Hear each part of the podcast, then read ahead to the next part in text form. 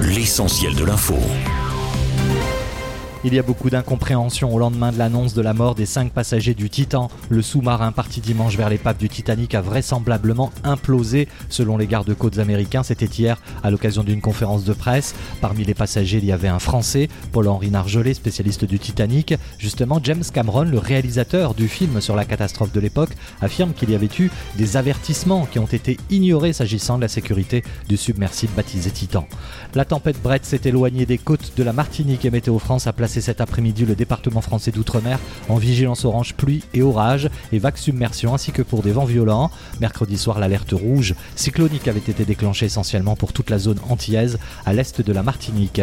En bref, Emmanuel Macron a accordé une interview ce matin à RFI et France Télévisions au Palais Brognard à Paris dans le cadre du sommet pour un nouveau pacte financier mondial actuellement dans la capitale. Selon le président français, il faut une taxation internationale, dit-il, pour financer la lutte contre la pauvreté et le climat avant d'ajouter qu'on ne peut régler aucun problème si le monde se divise. Fin de citation. Une personne reste portée disparue après l'explosion qui a soufflé un immeuble du 5e arrondissement de Paris mercredi. Selon les dernières informations, les recherches ont été suspendues pour des raisons de sécurité, tandis qu'une enquête a été ouverte pour blessure involontaire. Le dernier bilan provisoire lui fait état de 6 personnes en urgence absolue et toujours une cinquantaine de victimes au total d'après les informations du parquet de Paris. Et puis on apprend que depuis 2014, entre 30 000 et 35 000 personnes sont mortes l'été en France à cause des grosses chaleurs selon Santé publique France aujourd'hui. L'étude estime qu'une part importante de ces décès, soit un tiers, concerne des personnes de moins de 75 ans, des chiffres qui témoignent clairement d'une forte surmortalité pendant les épisodes de canicule dans l'Hexagone.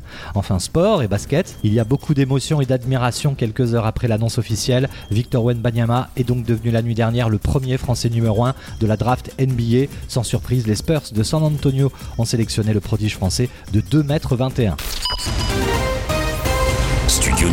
L'essentiel de l'info.